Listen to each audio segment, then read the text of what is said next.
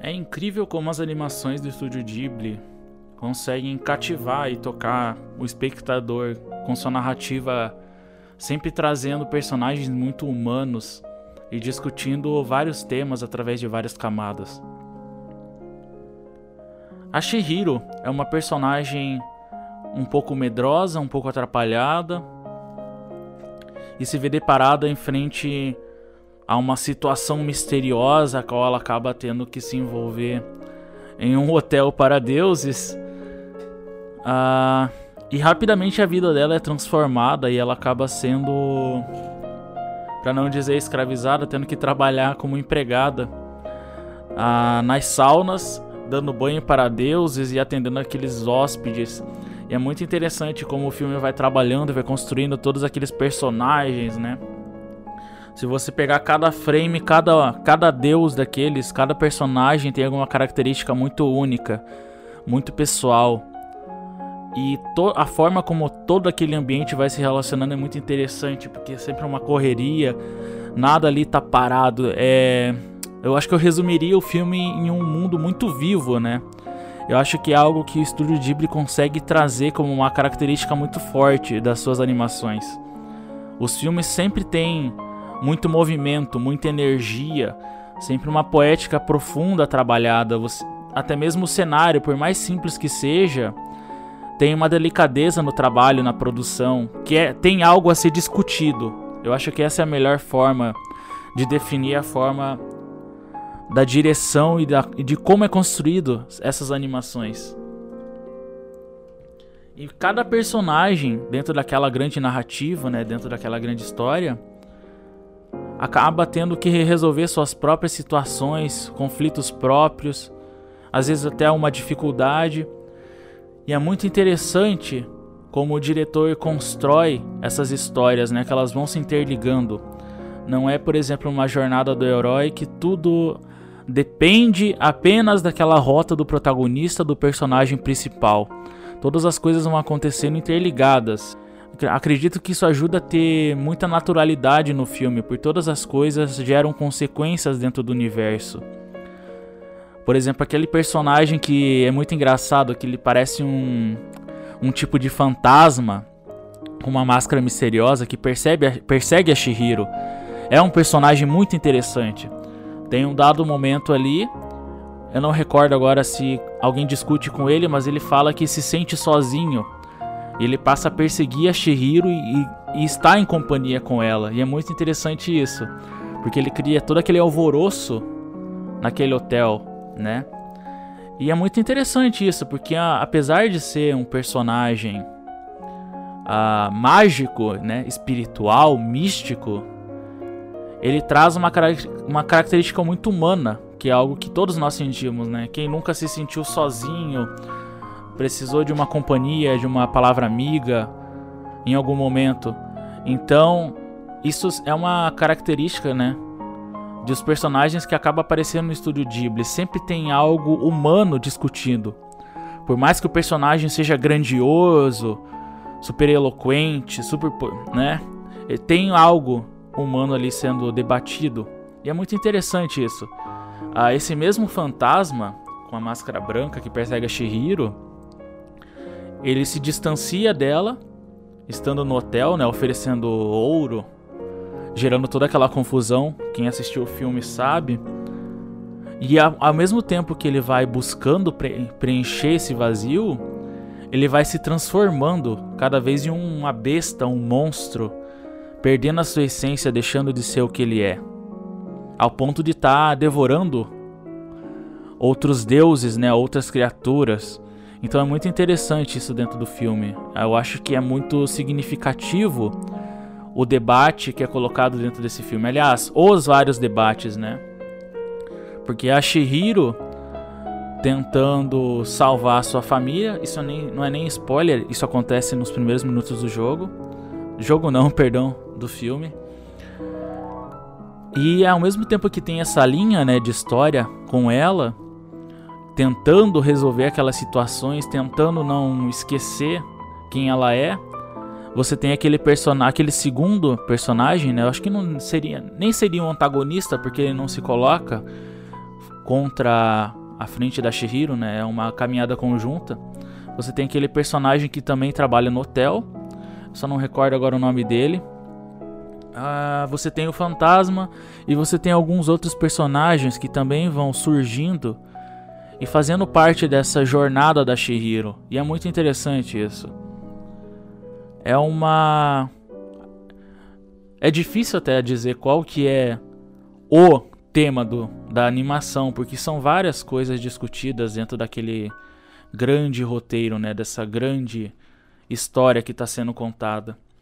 E apesar, isso é uma, um fator que eu acho muito interessante do filme, que apesar de ser um universo grandioso, mágico, né, que você tem que estar tá atento a muitos detalhes passando dentro da animação, tudo que está sendo discutido ali são questões muito interpessoais que se relacionam diretamente com qualquer pessoa, que, qualquer espectador que tiver contato com essa animação.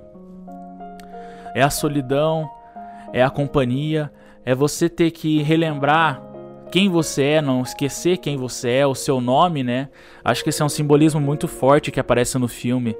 A partir do momento que você esquece o seu nome, você está sujeito a ser, como eu posso dizer, um escravo mesmo dos outros, né? Você está sujeito a, a objetivos e posições alheias à sua. Então isso é muito interessante, né? Essa mensagem que o filme passa também. Você se lembrar quem você é, o que você precisa fazer, o que você não pode esquecer, aonde você tem que ir, o que você precisa fazer. Então, uma discussão temporal também. É muito interessante isso. E é um filme que me trouxe muitas reflexões ah, enquanto sujeito no mundo, né? Porque diferente das animações que saem de temporada, sem grandes temas, ah, o estudo Ghibli parece sempre trazer né, essa delicadeza, essa essência muito humana sendo discutida dentro dos filmes. Te faz pensar sobre a sua vida, sobre o local que você está se colocando no mundo, que posição você tem perante as, adversi as adversidades, perdão, as dificuldades que vão surgindo no caminho. Ah, eu acho que ele traz disso, né? Apesar de ser uma aventura misteriosa, tudo ali é muito vivo, tudo tá acontecendo.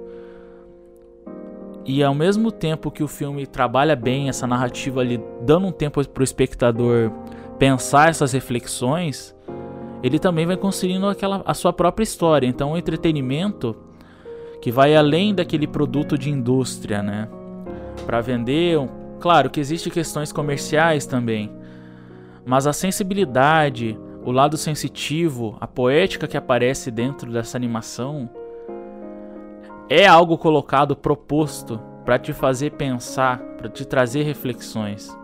Aquele personagem que trabalha nos fundos do hotel, eu não recordo o nome, que tem o óculos e o bigode cheio de braços. É muito interessante também que aquela questão que eu comentei dos personagens se, se relacionando, né, e tudo acontecer como se fosse uma cadeia de consequências, você percebe claramente ali. Ele é um personagem que é primeiramente é apresentado trabalhando como um robô, naquele grande maquinário, conduzindo aquelas pequenas criaturinhas que parecem até as pedrinhas de carvão. E o contato com a Shihiro, né, ela surgir naquele espaço, naquela realidade, dentro da experiência dele, faz a gente perceber que ele, não, que ele tem sentimentos, que ele é algo, é um personagem além do que nos é apresentado. Tem um momento muito bonito em que acontece, eu não vou dar spoiler, uma cena com a Shihiro e esse personagem acaba colocando ela para deitar e com eu acho uma cena muito bonita, com muita delicadeza ele cobre a Shihiro e tem um cuidado com ela. Então, além de toda aquela correria, daquele trabalho braçal quase robótico, a animação não deixa você apenas com aquela primeira interpretação. Eu acho que isso é muito interessante no filme também, que ele tenta mostrar vários lados de cada personagem que tem ali. Aquela sombra no começo que você acha que é algum fantasma perigoso, né, que reconhece a Shihiro logo no começo do filme, a, a leitura que eu tive é de que seria um, um gatilho, né, para dentro da narrativa, que ele ia criar situações. Claro, ele cria, mas eu pensei que ele seria um, algum tipo de vilão ou personagem que perseguiria ela de forma negativa. E não é isso que acontece, na verdade, era só um personagem buscando companhia, né? Alguém para estar ao lado dele, um contato. E como tudo vai acontecendo, tem muita sensibilidade. Acho que é um filme muito rico em detalhes, né? Eu tô falando agora o que eu recordo de assistir o filme, porque são muitas coisas que se passam, né? Se você pega a história do, do segundo personagem principal, que eu acredito que seja o garoto, que ajuda a Shihiro logo no começo, você vai ter N quantidade de discussões que podem ser levantadas quanto ao filme. Assim como os pais da garota, aquela, aquela senhora, né, bruxa feiticeira, que cuida daquele hotel. Então são muitas camadas que você pode tirar de discussão e, e acho que é isso que torna a experiência rica em assistir e acompanhar esse filme. Eu não vou dizer nem que é um, uma possibilidade ampla de debates filosóficos, porque eu acho que é algo mais sensível, não tão racional sendo discutido no filme. Como eu falei, a experiência que eu tive com ele foi muito marcante, porque ele me fez pensar, né, sobre essa coisa da vida, sobre ter que resolver os problemas e não se esquecer de quem você é. Então isso é uma mensagem muito forte que se passa no filme também. Outro detalhe muito interessante é a questão da água que acaba passando. Não sei se vocês perceberam ah, durante o filme, mas em vários frames, né? A direção de câmera de fotografia tende a sempre mostrar, se não for a água, é pelo menos o céu. O fundo, seja em alguma parte, então sempre tem esse contato com o elemento da água, com o azul, com o claro. E tem um momento no final que é a, eu acho que é a resolução de toda a jornada da Shihiro, que tem uma cena muito impactante com essa relação com a água. E o segundo personagem, é claro. Eu não vou explicar a cena porque para não estragar a experiência de vocês, mas é uma cena muito muito bonita, porque fala sobre essa coisa da pureza da água, da pureza do espírito, da transparência. E é algo que você percebe que faz um sentido muito profundo naquela quando você se depara com aquela cena. Porque a Shihiro, ela é uma personagem muito transparente, ela não esconde as coisas. É até interessante que ela é atrapalhada para resolver os problemas, ela tem sente medo. Então é uma personagem muito humana.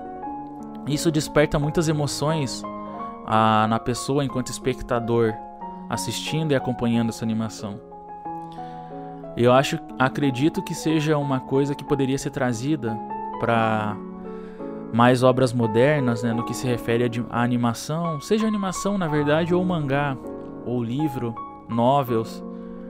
A impressão que eu tenho, claro que é um comparativo muito distante, né, você pegar o estúdio Ghibli, que faz animações com mais tempo de produção, com um conceito, né, um tema chave, e você pegar obras que simplesmente bombam, conseguem um grande número de vendas que são publicadas em revistas e acabam ganhando uma animação. São públicos às vezes diferentes também. Acho que são objetivos de produção diferente. Acho que essa é a palavra central. Mas eu acredito que isso não seja um empecilho para a gente construir relações, né? Entre o que a gente toma como entretenimento ou algum momento de experiência para pensar algo um pouco mais profundo. Ah, e também tem o fato de que toda essa jornada, no fim, acaba sendo uma história de amor, é quase um romance. E é muito interessante isso, porque eu só me dei conta disso no final da história, quando acontece aquela cena com a água, né? Eu já comentei. Então é muito interessante que. Por isso que eu digo que é difícil definir qual é o tema Claro, se tem um tema claro, é uma personagem tentando resolver a sua jornada, aquela situação que ocorreu logo no começo do filme. porém são muitas coisas acontecendo ao mesmo tempo. Ah, uma observação é que é muito interessante como ocorre aquele incidente com os pais da garota, da Shihiro, no começo do filme. Eu, enquanto assistia, eu cheguei a me perguntar: nossa, eles estão tendo um comportamento tão animal e tão selvagem, e eles se transformam naquela forma, como vocês. Como quem assistiu o filme sabe. E é muito interessante. Uh, é quase uma resposta direta, né, a uma algo que o filme propõe. Então é muito interessante como as coisas vão se dando no decorrer da animação. Ah, para quem for assistir o filme, é uma fica aí a recomendação. É uma animação para você para fazer você pensar e se entreter também, porque é uma, uma história muito bonita, muito encantadora, né? Porque tudo é, tem muito detalhe, tem muita sensibilidade colocada ali. Eu acho que eu resumiria o filme com essa palavra: sensibilidade.